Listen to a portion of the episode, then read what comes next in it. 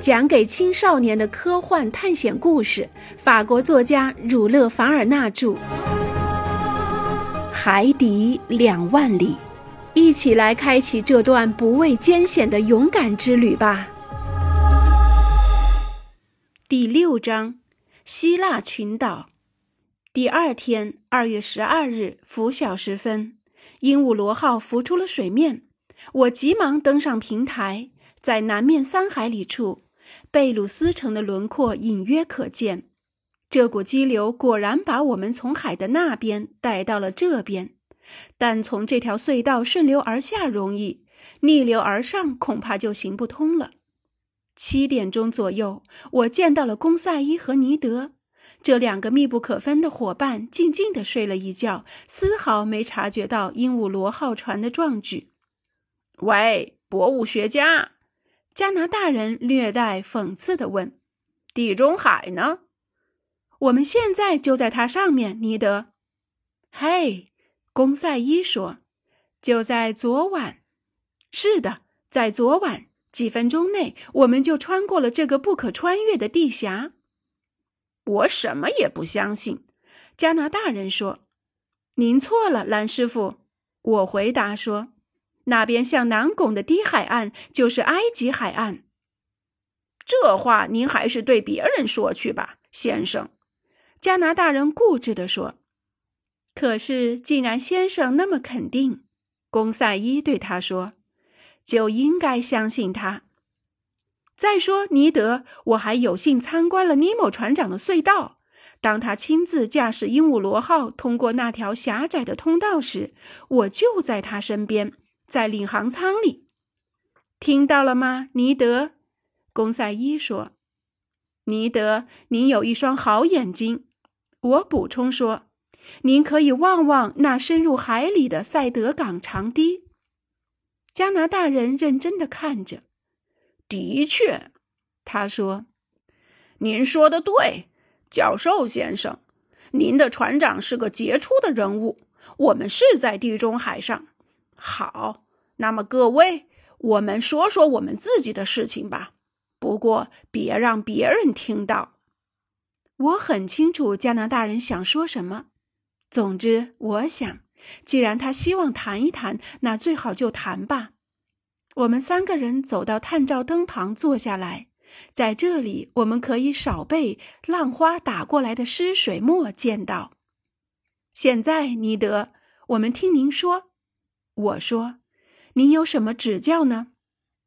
我要跟你们说的事情很简单。”加拿大人回答：“我们到了欧洲了，在任性的尼莫船长把我们带到极地海底，或把我们的领回大洋洲之前，我要求离开鹦鹉螺号。”我承认，和加拿大人的这次谈话令我进退两难。我一点儿也不想阻止我的同伴获得自由。然而，我也一点儿不希望离开尼莫船长，因为正是他，正是他的船，使我每天都得以进行我的海底研究，使我甚至能在海底重写我的书籍。我还能找到这样一次考察奇妙的海洋的机会吗？不，当然不能。那么，在完成环球考察之前，我是不会产生离开鹦鹉螺号的念头的。尼德。我坦率地说：“您觉得船上很腻吗？您后悔命运把您抛到尼莫船长手里吗？”加拿大人沉默了一会儿，然后他双手交叉地说：“坦率地说，我对这次海底旅行并不感到遗憾，相反，我很高兴能这么做。但是这么做终究要有个结束的呀，这就是我的想法。”会结束的，尼德，在哪儿？什么时候？在哪儿？我不知道。什么时候？我也说不上来。不如这样说吧：当我们在海里再也没有什么可学的时候，我想就该结束了。世上没有不散的宴席的。我的想法和先生一样，公赛伊回答。很可能完成环海底旅行后，尼莫船长会让我们三个远走高飞的。远走高飞！加拿大人喊道：“您的意思是飞走？不要死抠字眼，蓝师傅。我说，我们一点儿也不害怕船长，但我也不同意公赛伊的看法。我们知道了鹦鹉螺号船只的秘密，我想它的主人是不会为了我们的自由而任由我们将这些秘密到处张扬的。那您到底希望的是什么呢？加拿大人问。希望六个月后出现和现在一样的，我们能够利用而且也应该利用的机会。哟，尼德兰说：“请问六个月后我们会在哪里呢，博物学家先生？可能在这里，也可能在中国。您知道鹦鹉螺号走得很快，它穿过海洋就像燕子掠过天空一样快，或者说像特快列车穿过大陆一样快。”他不怕那些船只出没频繁的海域，谁说他不会去法国、英国或者美洲海岸呢？在那些地方，难道不是和这里一样有机可乘吗？阿罗纳克斯先生，加拿大人回答说：“您的论调是站不住脚的。您说的总是将来，我们将来在那儿，我们将来在这儿。我呢？”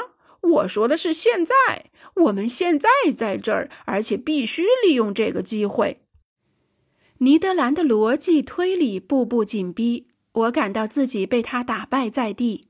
我实在说不出什么对我有利的论据来。先生，尼德又说：“我们做一个不可能的假想。如果尼莫船长今天就给您自由，您接受吗？”我不知道，我说。如果他补充说：“今天给您自由，以后就不再给了。”您接受吗？我没有回答。那么公赛伊怎么想呢？尼德兰问。对于公赛伊怎么想呢？这个可贵的小伙子平静的回答：“公赛伊没什么可说的，他对这个问题完全没有兴趣。他和他的主人，他的朋友尼德一样。”也是单身汉，没有妻子，没有父母，没有小孩在家里等着他。他是为先生服务，他的想法和先生一样，他的说法也和先生一样。他很遗憾，别人不能指望他来凑成多数。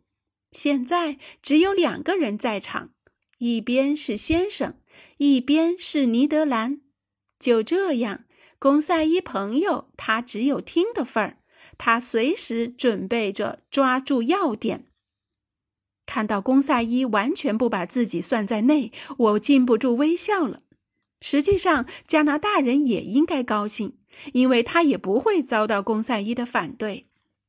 那么，先生，尼德兰说：“既然公赛伊不参加，那就只有我们两个讨论了。我已经说过了，您也听到了。”您怎么回答呢？显然应该下结论了。我是反感躲躲闪闪的，尼德。我说，我的回答是：您有理由反对我。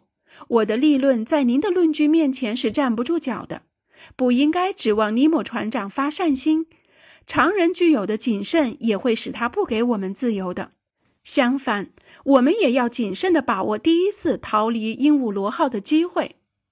好，阿罗纳克斯先生，识时务者为俊杰。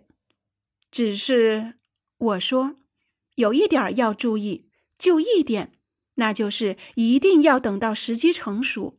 我们的第一次逃走计划必须成功，因为如果失败了，我们就再也没有机会了。尼某船长也不会宽恕我们的。说的对，加拿大人回答说。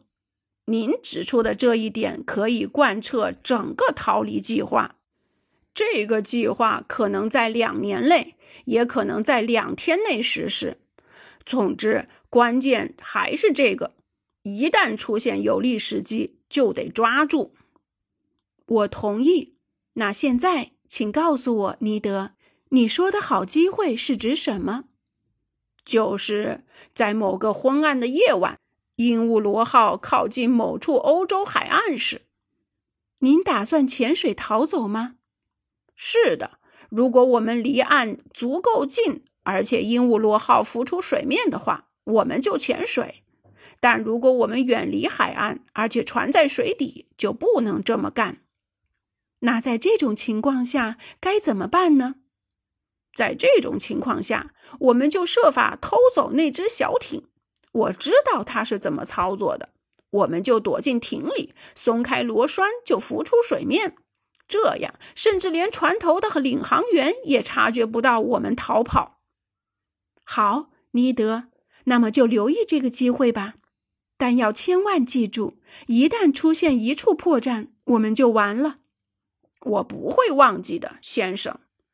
那现在，尼德，您愿意听听我对您的计划的全部看法吗？当然愿意，阿鲁纳克斯先生。好，我想我不说我希望了。我想这次有利的机会是不会出现的。为什么不会？因为我们没有放弃恢复自由的希望。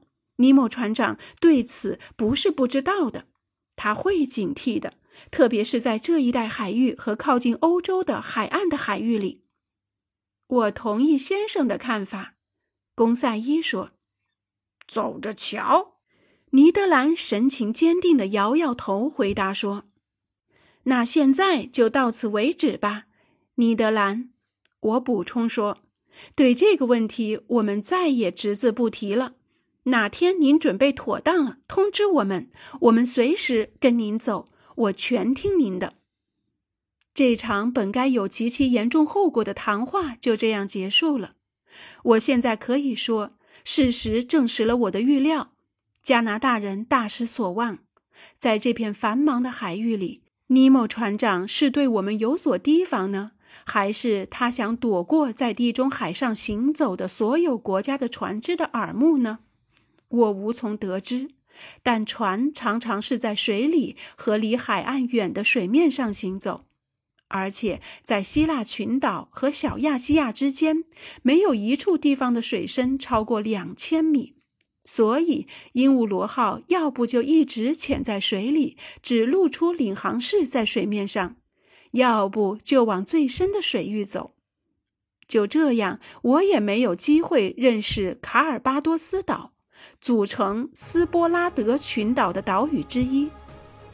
我只能看着尼莫船长用手指着平面球图上的一个点，给我朗诵维吉尔的诗句：“在卡尔巴多斯岛上住着海王聂斗尼，能预言的海神哥留列斯普罗台。”确实，现在位于罗德岛和克利特岛之间的斯卡尔庞岛。